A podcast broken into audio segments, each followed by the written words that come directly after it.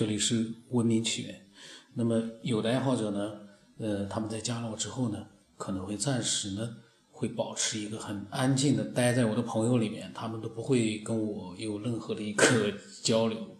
但是呢，在他们听了节目，突然之间有一期节目让他们觉得有很多想说的话，他们就会发过来很多他们的想法。那这个杨先生啊，绝对，呃，我觉得也是应该是这样子。不过他加我的时间虽然不长，但是刚加我的时候呢，也确实没有跟我，呃，讲一些关于他在科学方面的一些想法。但是呢，呃，前两天晚上呢，他就突然，呃，发过来了很多的语音，我都没听。但是我告诉我，可能中间会发给他，我说我到时候录的时候再听。发了很多，然后你发了一些文字，嗯，那么现在先听一听吧，因为我也不知道他在里面到底说了些什么，呃，什么样的一些内容。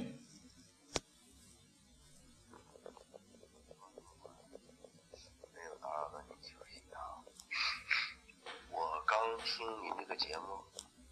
啊，我刚听的时候到现在好像没有半个月吧，就是呃三百九十九期四百期那个那个左右，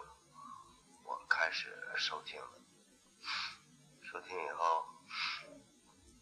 特别喜欢这个节目，就一直听着听着，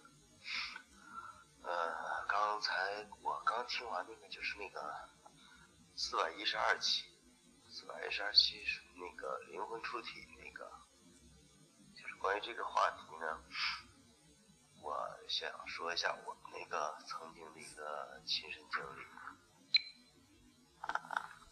呃，这个事儿已经发生有，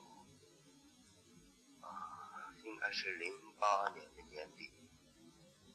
呃，零八年的年底还是零九年的春天。我就忘了，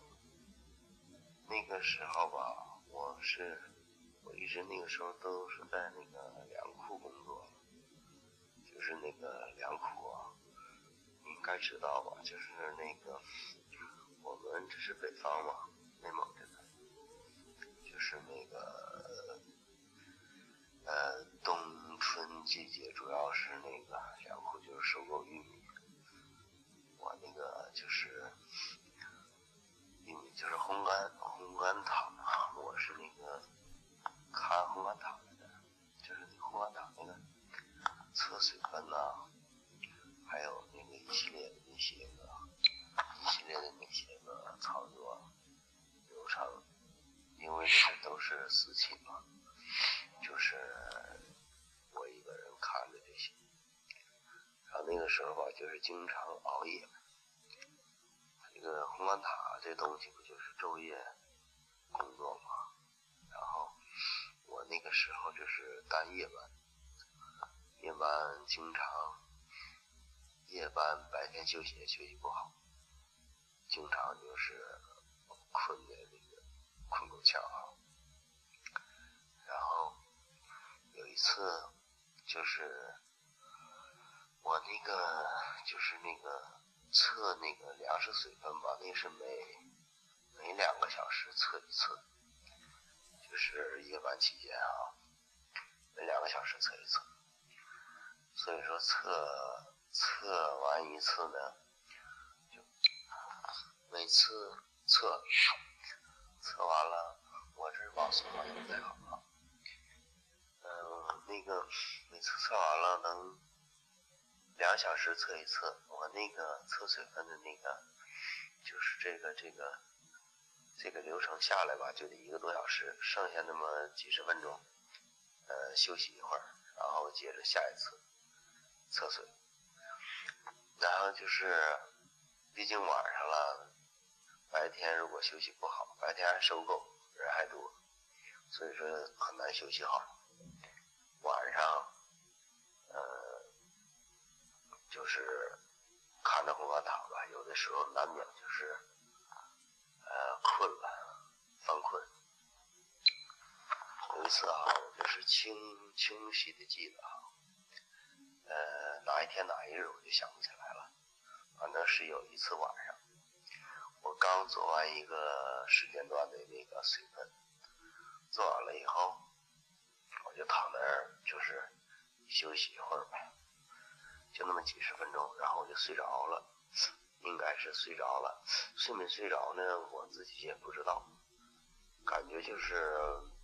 半昏迷半清醒那种状态吧。然后那个时候毕竟看着这个塔吧，看着这个红蓝塔，心里的那个就是那个就是有那种责任感哈，是怕那个耽误事儿，非常紧迫，呃，很怕自己睡着了耽误事儿，因为那个毕竟不是说小小事儿是吧？你可能因为你这个一个一个小时、两个小时没有那个坚守岗位，造成多大损失就不知道了。所以说非常非常就是紧张，不敢不敢那么放松态度。呃，有一次呢，我就起床哈，感觉自己醒了，行了，我应该起来。但是就那一瞬间啊，我那个休息的那个地方吧，有一张床。就是我平时就是每次做完水分，在那就是短时间内打个盹儿哈，躺那么几十分钟就在那张床上。然后有一次我就是明显的发现啊，我起来了，起来以后我就是我并没有那个像之前那个那个那个，我并没有像之前那个女士说的那样哈，说是呃。他过去开门怎么也打不开，我没有那么长的距离，我这个距离非常短，我这个距离就是从呃躺着的姿势到在床边站起来，从躺着到这个在床边站起来就这么大一个距离，因为当时我明显感觉就是床边。起来了，然后回头就看见自己在这躺着了，就是当时就特别的、特别的那个，怎么说呢？特别可怕吧，感觉。完了，然后我就又躺回来，之后我又试了，之后我再试的时候就没有那种情况了，就是我自己。真的起来了，但是第一次肯定是那样。我当时我记得我那那一阶段吧，就是可能是熬夜熬的，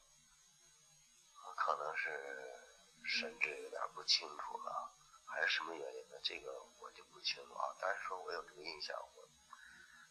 我经历这件事呢，我就想说出来。当时我也和一个人说过，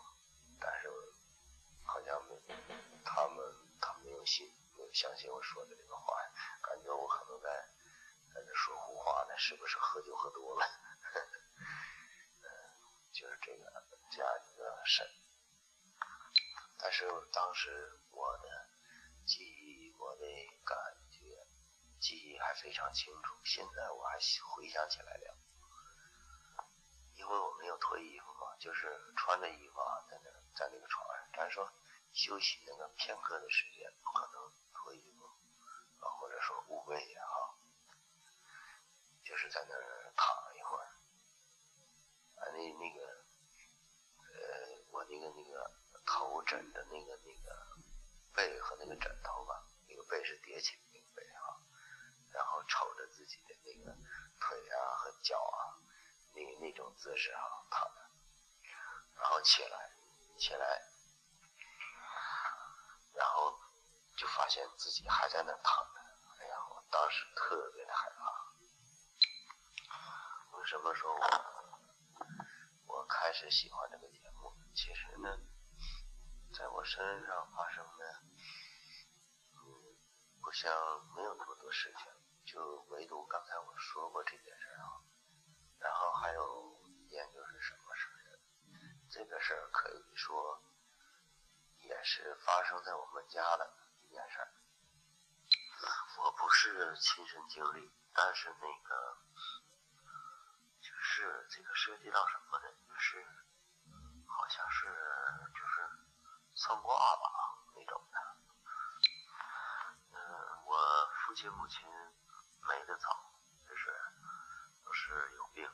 没得早。我就是在我我母亲是二零零五年去世的，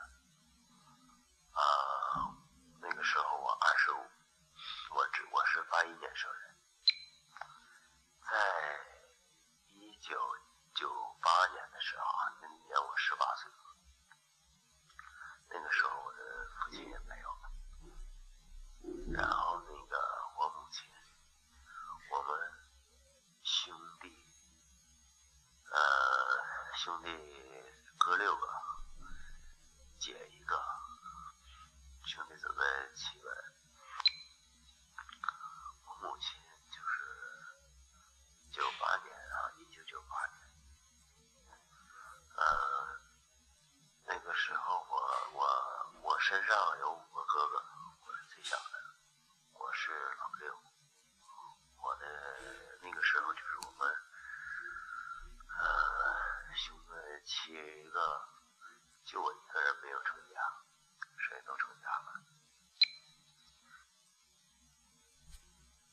那么他呢，因为发来了很多的语音嘛，呃，声音呢是很清楚，但是呢有点小，我不知道，呃，录出来是不是很清楚。然后他的这个托体的故事呢，我一边在听的时候，我一边就在想，难道，嗯、有的时候我们我有一期节目我说是灵肉合一的，难道这个灵魂或者意识，它和肉体难道是可以，真的是可以脱离的吗？他站起来的时候，发现自己还躺在床上。我刚才我就在想，呃，都不知道他有没有看清楚自己的脸，因为前两天我录一期节目的时候，呃，有一个爱好者就就写来的一个一句话，就是一个人只有他自己看不到自己长什么样，因为如果不借助这个镜子啊，或者这种呃能够照见人脸的这样的一些东西的话，一个人还真的看不清楚自己长什么，都不知道自己长什么样。那他刚刚在站起来的时候，看到自己躺在床上，他有没有仔细的看看自己的 脸上长的是什么样的一个真实的？是不是就好像是看见一个另外一个人一样那样的一个真实感？这个其实我倒是觉得还蛮重要的，因为我们每个人都看不到自己长什么样的时候，你如果真的你是在做梦，你可能未必呃把自己的脸能够就是说虚拟的非常的就是真实，因为毕竟我们呃虽然说会照镜子，但是照镜子和自己呃看自己就像看一个另外一个人一样看自己的脸，可能感觉还是不一样。呃，很神奇，但他呢也说了，也有可能呢是因为可能睡眠的原因太疲劳啦，或者怎么样，造成了一个错觉和幻觉。但是呢，呃，他再再一次起来的时候呢，他就是意识、身体已经全部都一起同时起来了，就没有出现一开始的情况。所以我在想，会不会突然之间在你嗯、某种状态之下，你就会出现这种你以为自己起来了。但是其实自己的身体还在那边，那个肉体还在那边。你赶紧回去的话呢，你又可以灵肉合一了。你如果说再往前走走走走，走得很远的话，会不会有的人就出现了一个就是回到自己的肉体里去了？因为你那个时候意识越来越清楚，你想回到自己的肉体里去的时候，好像就不如那种呃混沌的状态之下呢那么容易回去。这是我在瞎想啊。因为他呢说的那一期我忘了是谁的，是不是《回家之旅》讲的那个，呃，整个身体躺到床上，但是自己人的灵魂呢站起来呢去开门，好像我忘了，因为他那一期讲的，呃，我不知道有没有听众有过这样的一个经历啊。如果你能确定自己是做梦，那那那也就不是一个很奇怪的事情，因为你是在做梦嘛。那个梦是另外一回事。那如果说你不确定自己，呃，当时是不是呃因为做梦而引起的，然后你又觉得嗯真实感非常的非常的强，那有这样一个真实的可能性的话呢，你也可以分享一下，当时自己的那种各种细微的感觉。因为你如果不是做梦的话，你应该会有一个可能更清晰的一个概念。可是我在想，我们人类的那个大脑，它有一个记忆系统，可能有个存储系统。如果灵魂离开了肉体的话，呃，它的这个视觉啊和记忆啊，它是怎么样去工作的呢？这这个是我一直呃思考的问题，就是你没有了这样一个肉体的这样的一个运行的东西系统，就像计算机一样的，你光是软体，你没有了一个可以让你运行的这样的一个身体。呃，你的这些视觉啊，呃，信息啊，意识，你是储存在什么地方？这个是我很疑惑的。所以我一直觉得呢，呃，从逻辑的角度来讲，这个肉体和灵魂，它还是，嗯，只有在一起的时候才能真正的在运转。呃，我具体呢，因为我没有经历过，我不能随便的去判断。那如果说你有这样的经历，我欢迎你把它分享过来。我的微信号码是 b l y 什么八，不知道怎么八。那么下一期呢，我看看他，因为他讲了很多关于家里面，他有七个兄弟姐妹嘛，呃，那么有那个一个比较也是可能灵异的，也是真实的吧。但是呢，不是他亲身经历的，呃，可是呢，是他家里面发生的。呃，到时候下一期再录吧。